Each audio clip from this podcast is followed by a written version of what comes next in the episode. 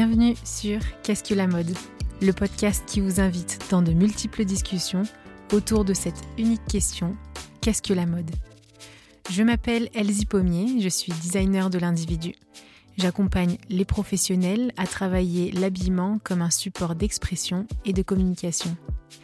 Dans ce podcast, je vous partage mes discussions avec ceux qui façonnent la mode.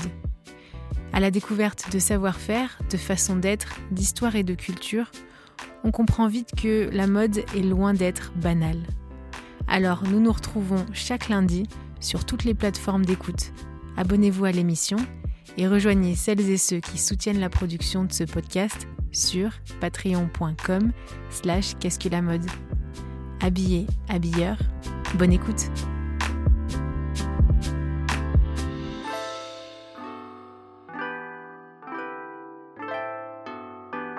Made Made in France, confection française.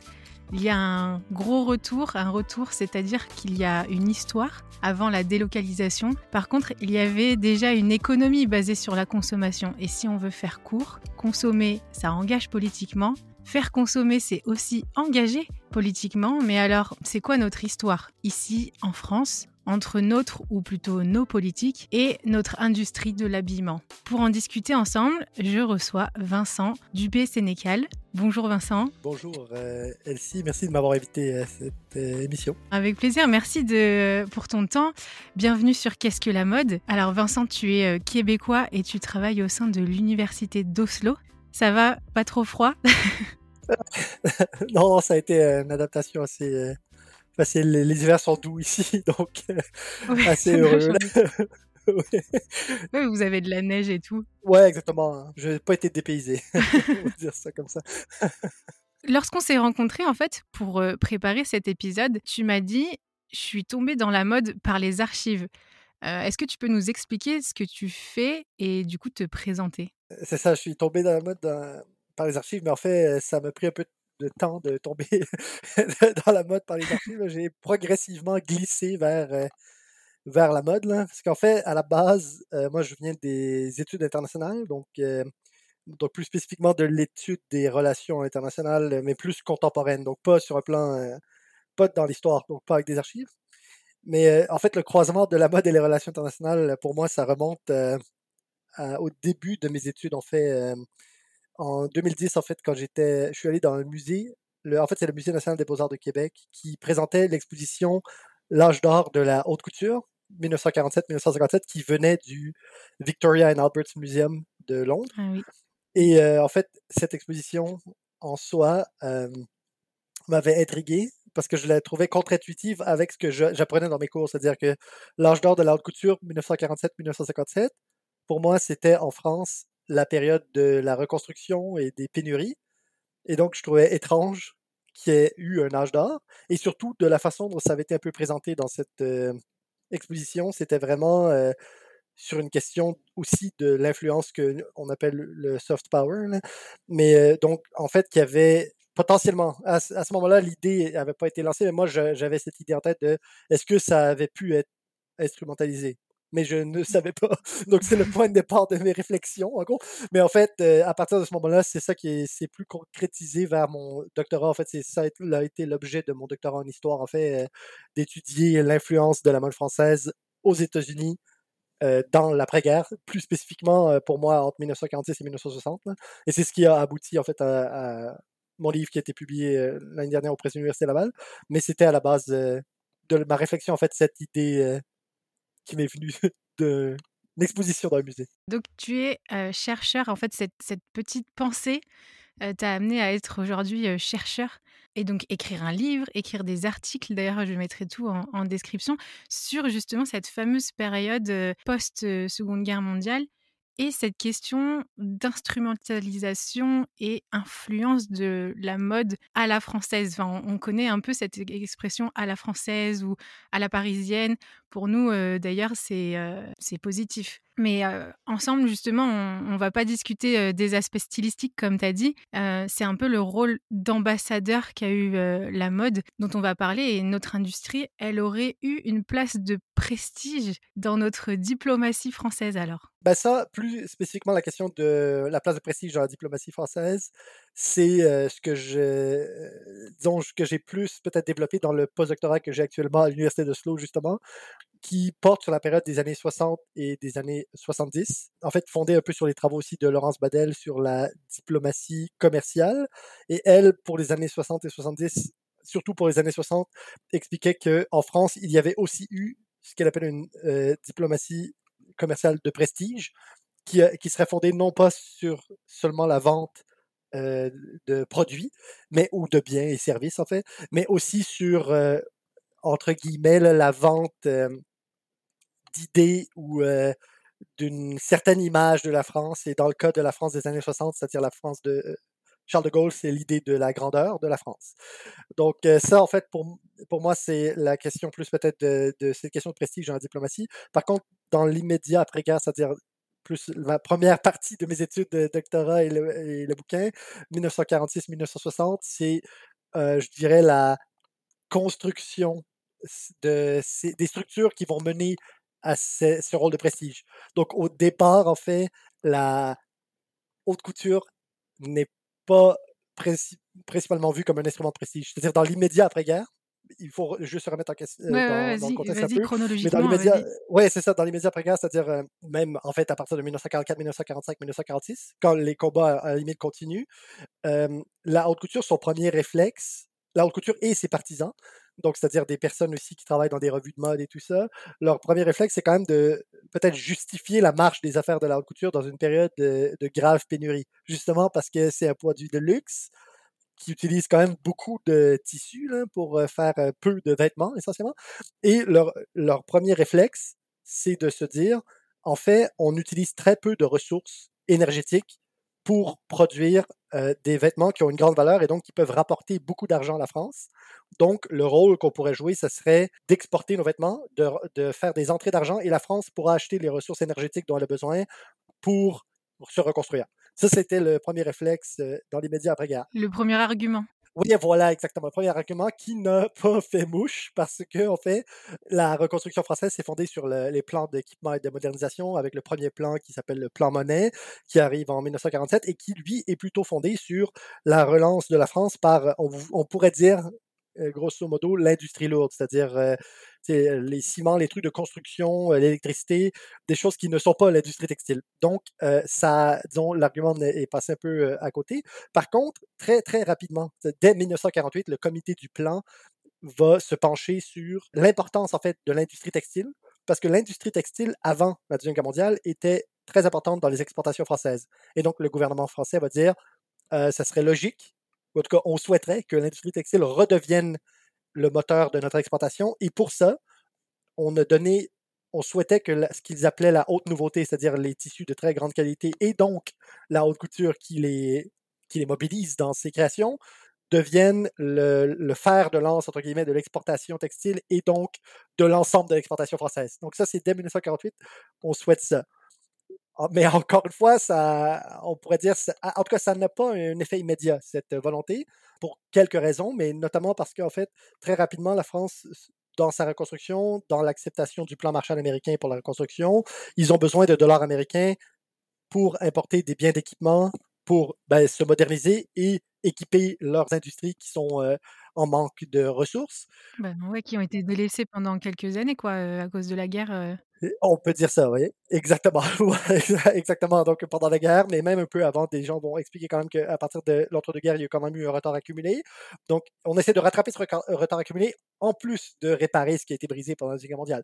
Donc, en fait, euh, cette période-là, c'est aussi le moment de ce qu'on appelle en France l'export drive, en anglais, mais en fait, c'est un, truc français qu'on souhaitait faire encourager des exportations vers les États-Unis pour engranger des dollars américains. Et ça, ça va, à partir de 1949, donner peut-être aussi un second souffle à la haute couture qui se dit Ah bien, ça nous rappelle le rôle qu'on avait imaginé pour nous dans l'immédiat après-guerre. C'est-à-dire, sauf que le problème à ce moment-là, c'est que les tarifs douaniers américains font que c'est impossible d'exporter des vêtements de haute couture français aux États-Unis. En tout cas, c'est aucunement compétitif. Et les tissus de qualité français ne sont aucunement compétitifs comparativement à d'autres tissus, principalement les Italiens, mais un peu aussi les Japonais, dépendant dans quelle euh, sphère ou quel type de tissu. Mais en gros, les Français, leurs prix ne sont pas compétitifs à ce moment-là. Donc, ce qui arrive, c'est qu'un premier exemple de ça, c'est euh, en 1949, en fait, à partir de 1948, la France va faire euh, ce qu'elles appellent des expositions tournantes aux États-Unis, c'est-à-dire une manière de présenter aux Américains les, la production française de biens de consommation. Ouais, le petit théâtre, non, c'est ça? En fait, les théâtres de la mode, ça, c'est en 1946, exactement. En ah, fait, c'est un peu lié à ça, exactement. Ah, c'est la suite. Oui, mais en fait, 1946, c'est le théâtre de la mode, c'est-à-dire les petites poupées de mode qui font la tournée des États-Unis et qui, euh, en fait, servent à rapporter de l'argent à ce qu'on appelle l'entraide française. Ça donne des fonds à l'entraide française qui sert effectivement à redonner de l'argent et à aider disons, la population dans laquelle, en 1946, ça va pas très bien en France, euh, dans le sens où il y a encore des pénuries. Donc, c'est à ça que ça sert, en fait. Mais à partir de 1949, c'est dans une autre euh, une autre optique, dans le sens où là, maintenant, on est dans la question de l'export drive, c'est-à-dire dans la volonté d'amener des dollars américains et dans la volonté de vraiment. On n'est plus dans une période de pénurie, mais on est dans une période de, on pourrait dire, le socle de la reconstruction s'établit à ce moment-là. Mmh. Et là, la haute couture va être invitée en 1949. À partir de 1949, la première exposition, c'est à, Dallas, mais encore une fois avec des poupées de mode. Donc, c'est encore une fois seulement de façon indirecte, c'est-à-dire il n'y a pas physiquement de couturier qui se présente, mais ces événements sont, et ces événements, ce qui est intéressant, sont organisés par les agents diplomatiques français, c'est-à-dire c'est le conseiller commerciaux et tout. Et là, pour moi, ça c'est un peu comment je le présente aussi dans, dans mon livre, c'est vraiment, pour moi, c'est comme un peu peut-être le premier contact réel de la diplomatie française avec ce que peut être l'influence de la mode aux États-Unis. C'est-à-dire mmh. que c'est pas une influence, eux ça en aperçoivent tout de suite, ce n'est pas une influence commerciale directe, parce que il n'y a aucune preuve, et même souvent on, a des preuves comme l'inverse, que ça entraîne une augmentation des ventes sur le marché américain, ou même une augmentation des contrats avec des importateurs américains, mais ça entraîne euh, une couverture médiatique qui est considérée comme extraordinaire par, euh, par les diplomates, parce qu'en fait, c'est des, des foires commerciales. Donc, les foires commerciales, normalement, ça attirait juste des, euh, des clients potentiels, des importateurs, des commerçants. Et là, en fait, ça attire l'intérêt de la presse. C'est pour ça qu'on parlait un peu de prestige et de. Voilà. Et, à un moment donné, tu, m'as même parlé de, de ce mot propagande, mais c'est même, c'était même le nom de, de la loi. Enfin, est-ce que c'est une loi? Non, un plan d'aide. Officiellement, c'est le plan d'aide à la couture création parisienne. Des fois, inversé, le plan d'aide à la création couture parisienne, mais ça, ça c'est dans les documents, ça change de, de, nom des fois. Là. Mais en gros, c'est le plan d'aide à la couture parisienne, grosso modo. Et dans ce plan d'aide à la couture parisienne, qui est créé en. En fait, n'est pas créé, mais en fait est mis en place en 1952, après avoir été approuvé en 1951, mais en gros, il est mis en place en 1952 jusqu'en 1960. Ce plan d'aide a deux volets. Un volet qui est exactement le volet propagande, et un volet, je vais revenir sur le terme propagande parce que c'est pas la propagande communiste ou c'est pas ça, mais c'est. Et c'est compliqué en plus, on est un peu dans le contexte post-seconde guerre mondiale et tout ça, donc le mot est quand même fortement connoté. Mais c'est pour ça que je vais revenir là-dessus parce qu'en fait, c'est. Oui, mais on, va. C'est ça. Mais en fait, le deuxième volet, c'est ce qu'ils appellent dans les documents l'aide directe. Et ce volet, c'est en fait la subvention de la consommation de tissus français de qualité, en fait, qui s'appellent les tissus spéciaux à la couture, par les couturiers dans la création de leurs modèles qui vont être présentés sur les, en fait, pendant les événements de mode, là, donc les Fashion Week, en fait, exactement. Donc, mais seulement le, premier, en fait, pour faire de la, vraiment, ça sert d'instrument promotionnel. Et ensuite, l'idée derrière ça, pour les maisons de tissus spéciaux à la couture, c'est de dire, ben, les clients ayant vu que les vêtements produits par les couturiers par nos tissus sont de très grande qualité, ils vont commander nos tissus. Ça, c'est l'idée derrière ça. Ensuite, est-ce que ça se matérialise plus ou moins? Et ça, on le voit avec le temps. parce qu'encore une fois, il y a tout le temps la question de même si on veut acheter ces tissus, il faut les importer dans le pays. Et quand mmh. les clients principaux, c'est les Américains et que les Américains, pendant de longues années, les tarifs douaniers sur les tissus de qualité sont immense et même prohibitif, on se rend compte que ça n'arrivera pas, en gros. Mais bon, ça, c'est l'aspect aide directe. Pour l'aspect propagande sur lequel je pense qu'il faut revenir un peu rapidement, en fait, le terme de propagande, il y a une grosse différence entre la vision peut-être anglo-américaine ou même anglophone de, propaganda, qui a tout le temps été assez justement connoté péjorativement ou négative.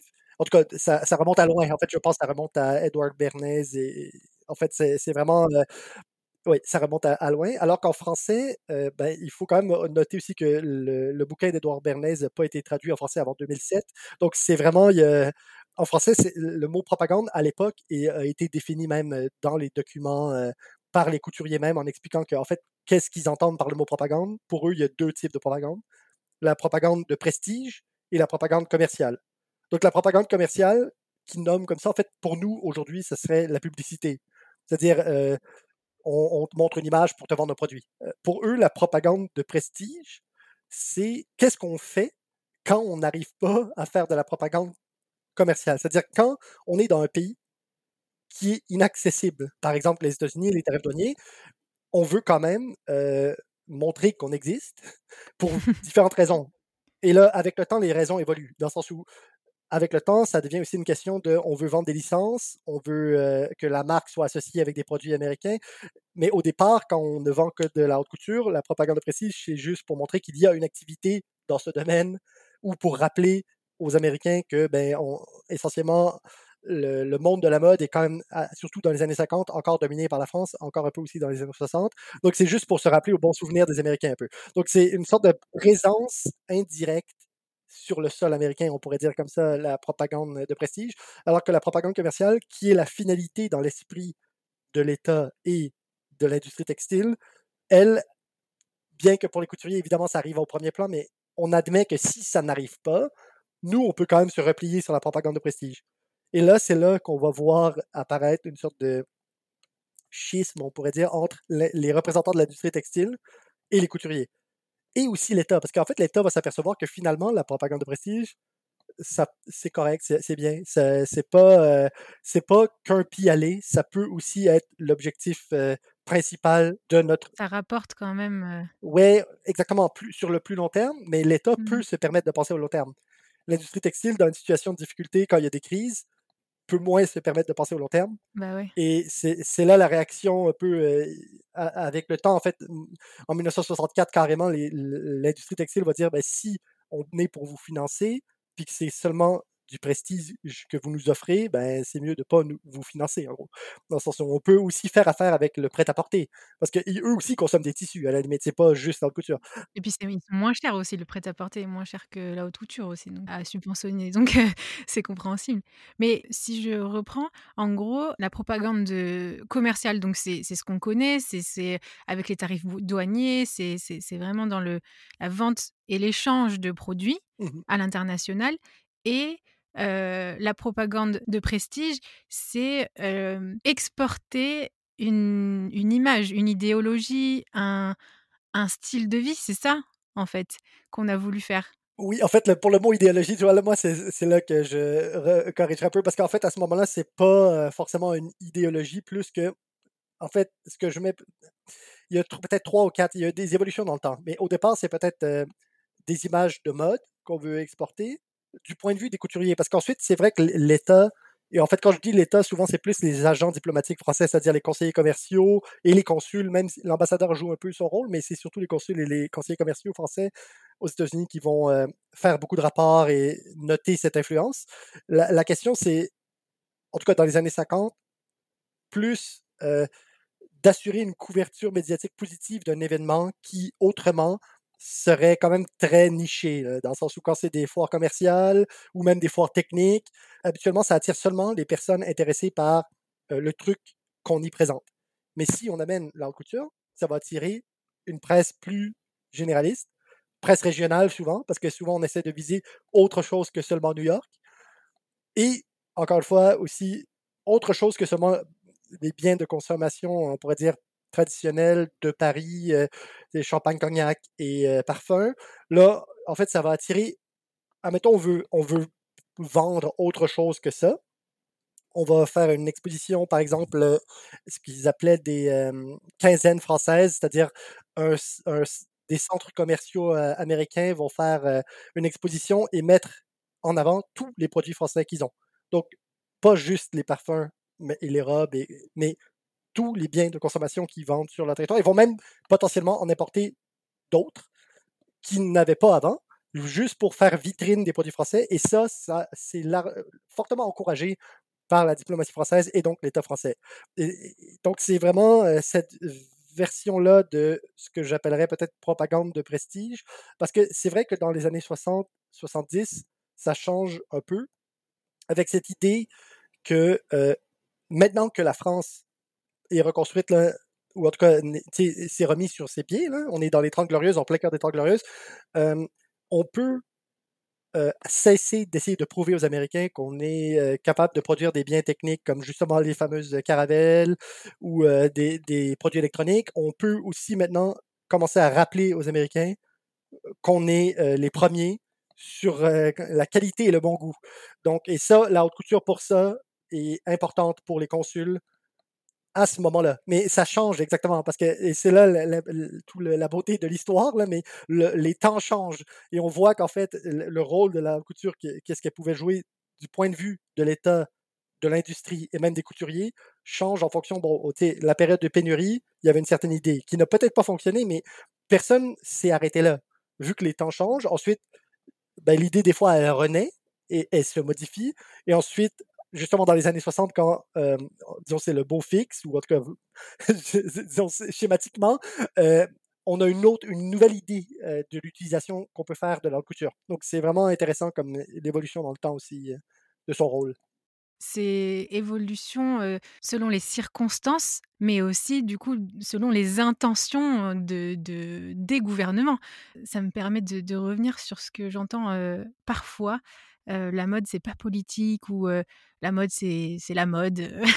en fait là, tu ouvres des, archives, des archives douanières, diplomatiques et tout ça qui juste montrent l'histoire. C'est juste factuel et on voit combien en fait l'habillement et toute son industrie a joué un, un rôle dans la reconstruction, dans la construction aussi de, la France et aussi dans ses relations internationales et particulièrement avec les États-Unis. Et c'est drôle parce que depuis que je découvre ton sujet de recherche, je vois complètement différemment donc la relation France-États-Unis parce qu'on sait que c'est une relation assez spéciale entre nous et, et je vois aussi donc différemment aussi tout le, toute la conversation qu'on a actuellement sur le Made in France, sur la fabrication française.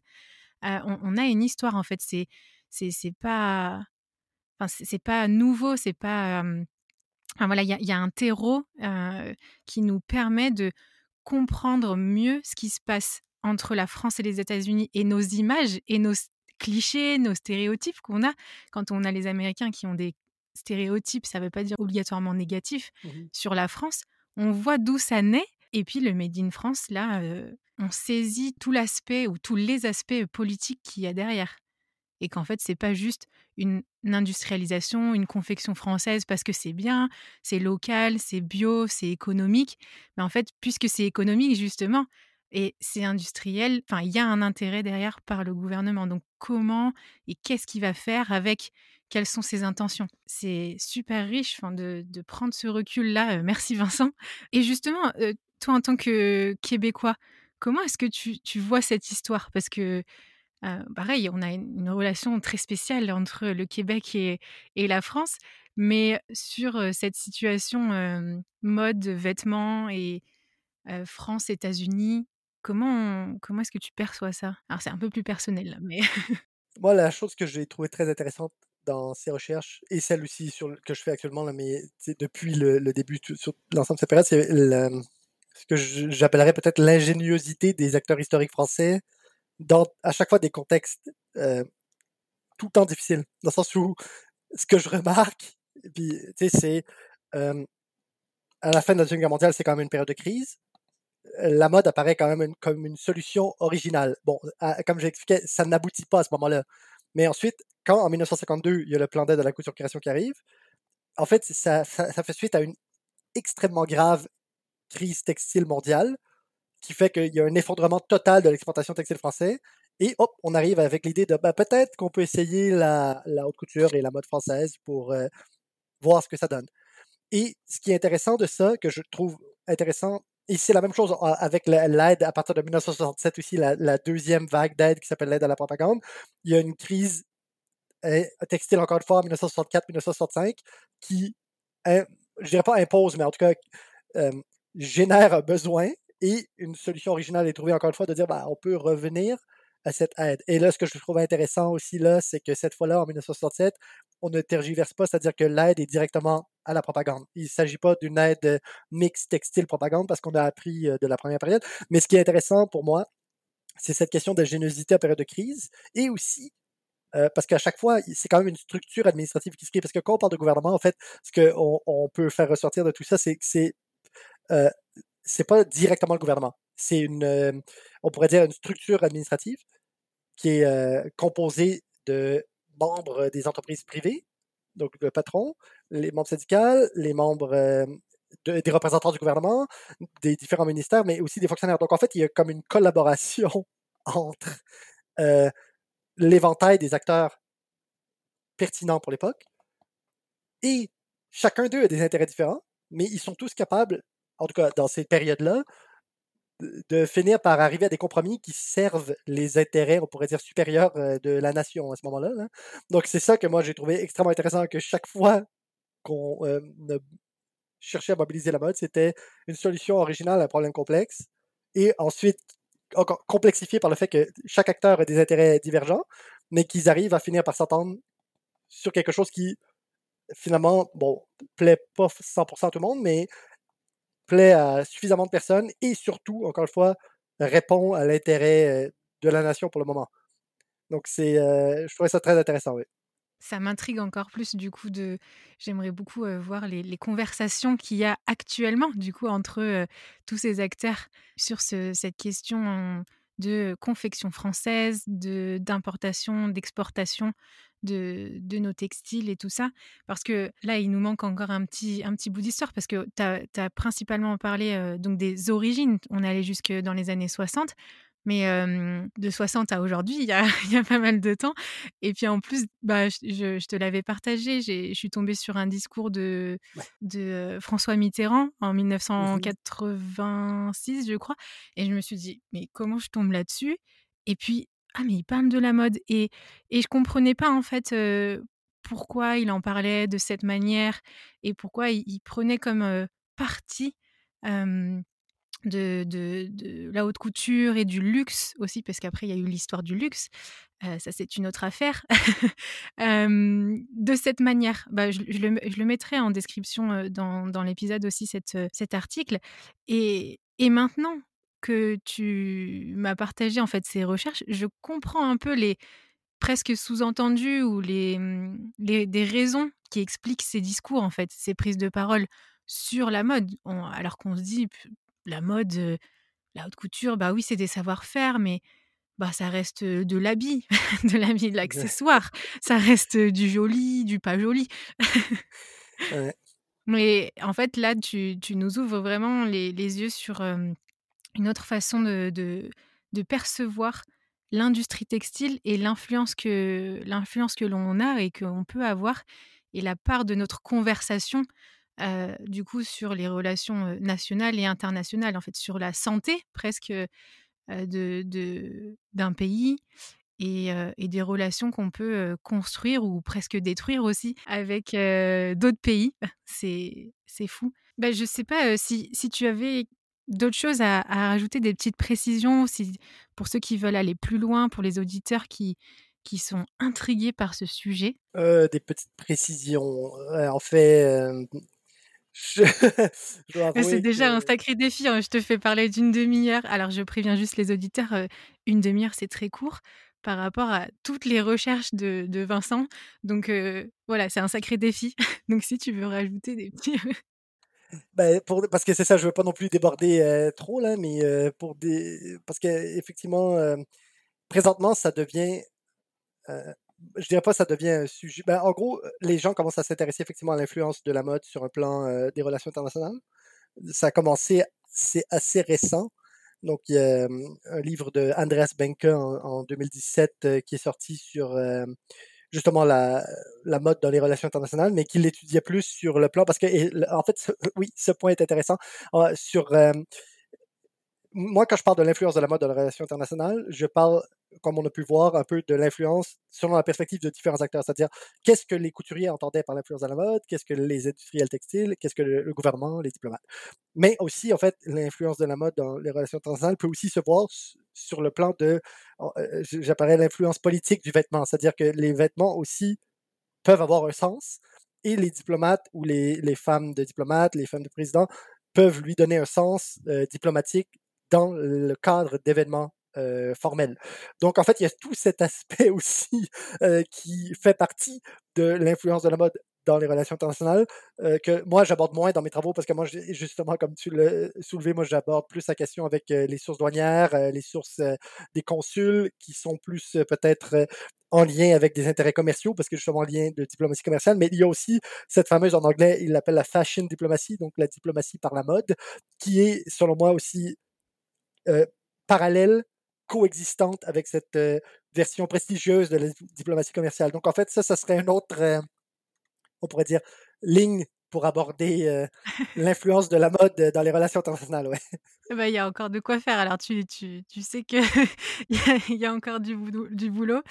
Ouais, c'est vraiment riche et puis, du coup, ça fait écho avec un, un épisode qu'on a pu faire avec, Everton qui est aussi, qui était doctorant en histoire, qui avec qui, ben, lui, on a on avait pu parler de l'influence de la mode française dans la mode brésilienne, enfin au Brésil et par la presse. Donc, c'est vraiment riche. merci de cet engagement, dans la recherche et mmh, de nous faire découvrir ou redécouvrir notre histoire parce qu'en fait, ça nous aide à, aller dans une meilleure direction, quoi, à apprendre du passé, à voir ce qui était bon, moins bon, et mmh, ça fait du bien en tant qu'acteur et actrice dans, dans le milieu de la mode. Pour terminer, est-ce que, alors souvent je demande cette petite question, est-ce que tu aurais un livre à nous recommander? Alors déjà, je mettrai en, description les livres dont tu as parlé dans, cet épisode, mais c'est pas obligé que ce soit lié à ça. Ça peut très bien être aussi un, livre qui te permet de prendre du recul face à tout ça, face à tes recherches et, ce quotidien de, chercheur? En fait, ben, c'est un livre qui permet, entre guillemets, de prendre du recul, mais euh, par rapport à la mode, dans le sens où c'est un livre qui est sorti l'an dernier par, euh, encore une fois, Laurence Badel, dont j'avais parlé. Mais en fait, là, c'est un livre sur euh, l'histoire et les relations internationales, donc publié aux éditions de la Sorbonne qui est en fait un ouvrage collectif qu'elle dirige et qui présente le point de vue d'historiens de différents pays sur la façon française de faire de l'histoire des relations internationales.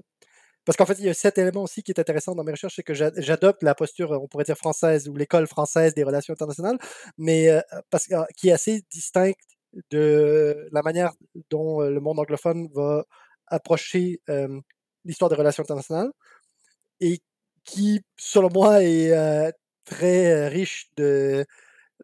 En tout cas, pour aborder de manière plus, je dirais pas subtile, mais en tout cas différente ou, euh, selon moi, plus intéressante. un objet d'étude, justement, comme peut l'être la mode qui est multiforme et aussi donc dont l'influence est multiforme. Et en fait, ce bouquin sorti l'année dernière montre, on pourrait dire, les origines de cette manière de faire et peut-être l'influence qu'elle a eue ou pas aussi des fois sur le monde. Parce qu'en fait, il y a aussi le point de vue, euh, euh, on pourrait dire anglo-américain, qui est intéressant de voir euh, pourquoi c'est pas utilisé ou en tout cas c'est quoi l'absence, peut-être le manque de nuances. C'est très intéressant comme livre sur la manière de faire l'histoire des relations internationales dans une ben, perspective française. merci, hein, je découvre encore. et ben, pareil, je le mettrai dans la description de l'épisode. Et encore merci pour ce temps. Vraiment, c'était, ça nous ouvre et ben, on se retrouve, bientôt, peut-être pour la suite de tes recherches, faire un petit débrief, tu es le bienvenu sur, sur «Qu'est-ce que la mode?» et puis peut-être un jour on parlera, de cette, des relations, France-Québec, voilà, on a parlé de France, France-Brésil, France-États-Unis. Qu'est-ce qui se passe entre la France et le le Québec? Comment ça s'est passé? Et le rapport à la mode. J'ai jamais entendu parler de quelque chose, mais il y a, y a, sûrement quelque chose. ouais, il y, a quelques, y a quelques petits trucs, effectivement. J'ai justement dans les années 60, avec ah. l'expo. Ah de bah Montréal, oui. euh, Ouais. l'exposition Salsa. Oui, je sais qu'il y a eu euh, financement pour euh, la haute couture euh, Ah qui ouais. viennent participer à Montréal. Oui, oui, effectivement. Mais non, c'est, euh, Ouais. il y en a eu des relations. Ouais, ben il y aura, il y a moyen alors que tu euh, que tu puisses euh, revenir avec grand plaisir, nous partager ces recherches, ces découvertes, ces redécouvertes. Belle suite à toi, bon courage pour pour tous ces travaux et puis à une prochaine alors, Oui, à la prochaine et merci encore pour l'invitation. avec grand plaisir.